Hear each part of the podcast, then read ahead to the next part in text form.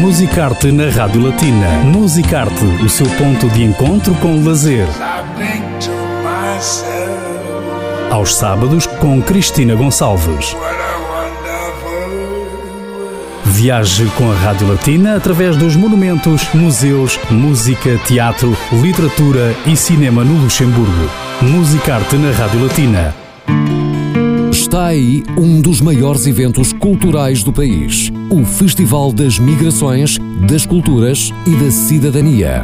Mas desta vez, a 38ª edição do certame é interativa e está ainda mais perto de si, no seu telemóvel, no seu computador ou na televisão de sua casa. Dias 5, 6 e 7 de março, através do site clai.lu, vamos estreitar relações, unir culturas e as suas gentes. Conferências, debates, encontros literários e muita música. Acompanhe todos os momentos através do Facebook da Latina. Assista a todos os lives. Participe e divirta-se connosco. A cultura precisa de nós. Latina. Parceiro oficial do Festival das Migrações, das Culturas e da Cidadania.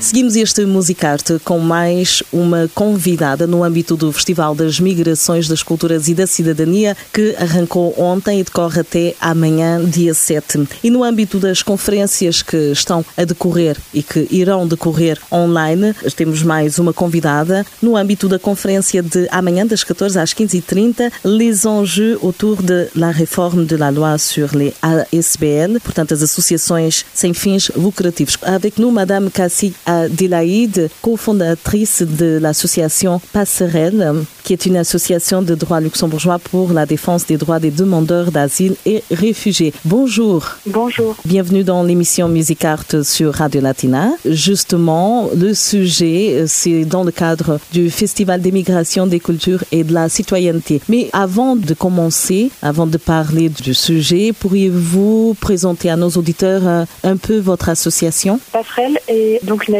Qui a été créée en 2016. En fait, les activités avaient commencé au printemps 2015 et on a été formalisé en 2016. Et donc depuis 2016, créer du lien social entre les demandeurs d'asile et les résidents du Grand-Duché du Luxembourg, même des frontaliers. Et peu à peu, on s'est orienté vers le droit des demandeurs d'asile, des réfugiés, parce qu'on avait un réseau de juristes important. Et donc c'est ainsi qu'on s'est spécialisé sur la recherche juridique. Et donc aujourd'hui, notre principale activité, c'est d'informer les personnes en exil sur leurs droits. Voilà, vous faites le pont quelque part entre les réfugiés et aussi les habitants pour créer un vivre ensemble plus agréable et aussi que les réfugiés puissent connaître leurs droits. Demain, ce sera, il y aura la conférence dans le cadre du Festival des migrations, des, des cultures et la citoyenneté, les enjeux autour de la réforme de la loi sur les ASBL. On ne va pas entrer tout à fait dans le vif du sujet puisque la, loi n'a pas encore été votée, mais ça nous mène à d'autres sujets qui sont liés justement.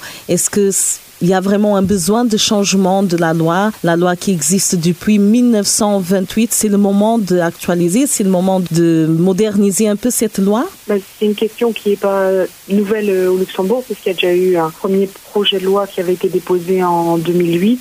Et donc là, on attend un nouveau projet de loi qui sera rendu public et qui ouvrira le début du processus législatif. Et j'espère qu'on aura l'occasion du coup de pouvoir contribuer. Et donc, euh, effectivement, la loi qui est aujourd'hui applicable au fonctionnement des ASBL, c'est la loi de 1928. Donc de 1928 mmh. à 2021, il y a eu beaucoup d'évolutions économiques et sociales au Grand-Duché du, du, Luxembourg et donc tout le contexte, tout l'environnement a été modifié. Donc c'est pas étonnant qu'il y ait besoin de revoir finalement euh, le fonctionnement de cette loi. Euh, c'est important aussi de savoir, de, de parler de, de, quelques questionnements sur euh, l'avenir des ASBL. Comme vous dites aussi, est-ce que la valeur économique du travail des ASBL est la bonne méthode Il y a une très grande variété d'activités dans les ASBL. Donc, par exemple, on pourrait avoir un club de joueurs de belote euh, représentant d'une commune qui, là, ne représente pas forcément un intérêt général ou un intérêt public, mais qui a toute sa raison d'être et qui vraiment crée du lien social à l'échelle des communes et qui a donc toute son utilité. Mmh. Et on peut avoir également des associations de défense de l'environnement. Et à côté de ça, on peut encore avoir, par exemple, des organisations qui sont devenues aujourd'hui très importantes et qui fonctionne presque comme une délégation de service public avec des conventions qui sont presque comme un cahier des charges et donc qui a un rapport avec euh, l'État qui est presque de prestataire. Donc tout ça vraiment, ça recoule, ça veut dire c'est des modèles de structures qui sont très variés.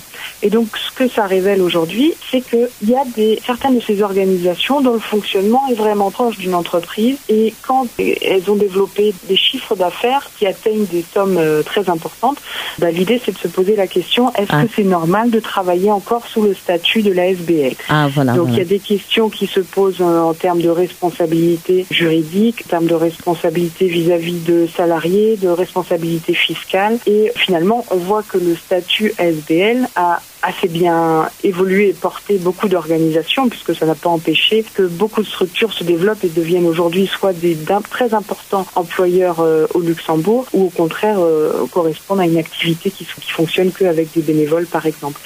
Et ça n'a pas empêché non plus que les obligations fiscales, aujourd'hui les ASBL sont soumises à des obligations fiscales, notamment en matière de TVA, si elles ont une activité commerciale.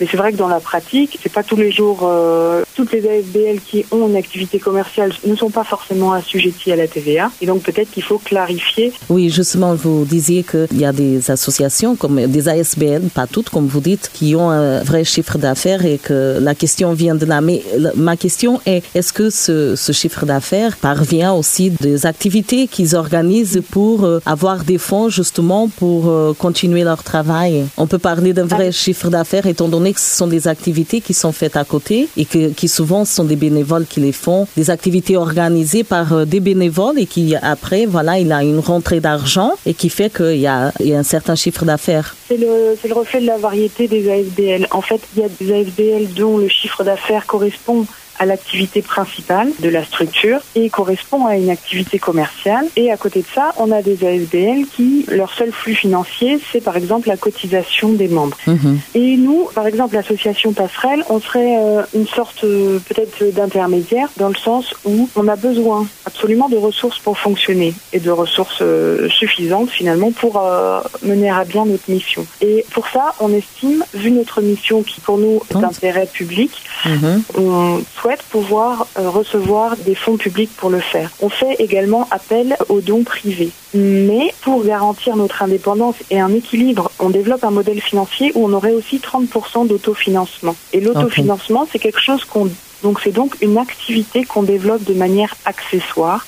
Donc c'était par exemple la vente du livre euh, que l'on a écrit, Réhumanisez-moi, neuf mois en suspens. Et euh, l'idée c'était d'expliquer notre travail et à la fois de réussir aussi d'essayer de le financer. Et par après, donc par exemple, on aimerait bien atteindre 30% de notre financement via l'autofinancement à horizon mhm. de 2022 en proposant des formations à l'attention des avocats, à l'attention également des travailleurs sociaux sur notre expertise qui est devenue le droit d'asile. Et donc si on fait ça, c'est intéressant parce qu'on ne rentre pas du tout dans le modèle de 6. Donc le modèle de 6, c'est euh, la société à impact social. Donc c'est un modèle qui a été introduit à Luxembourg pour finalement les entrepreneurs sociaux. Et les entrepreneurs sociaux, c'est des gens qui ont une démarche entrepreneuriale, donc c'est vraiment qui correspond à un modèle économique euh, de l'entreprise, mais qui accepte de dire mais je le fais pas pour un but lucratif, je le fais pour la cause et donc toutes les recettes de cette activité vont revenir au modèle de la moi de réinvestir finalement dans l'organisation.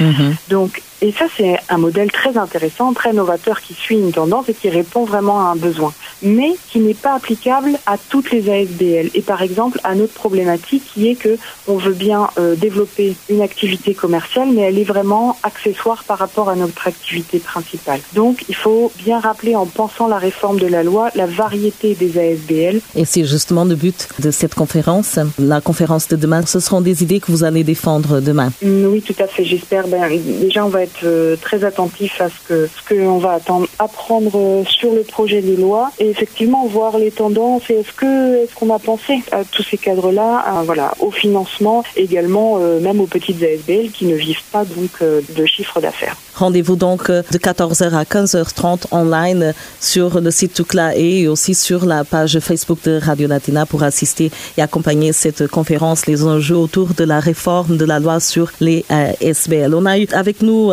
Madame Cassia Delaide. Merci beaucoup d'avoir répondu à nos questions. Et bien sûr, toutes les informations sur votre association sont disponibles sur le site passerelle.lu. Merci beaucoup. Musicarte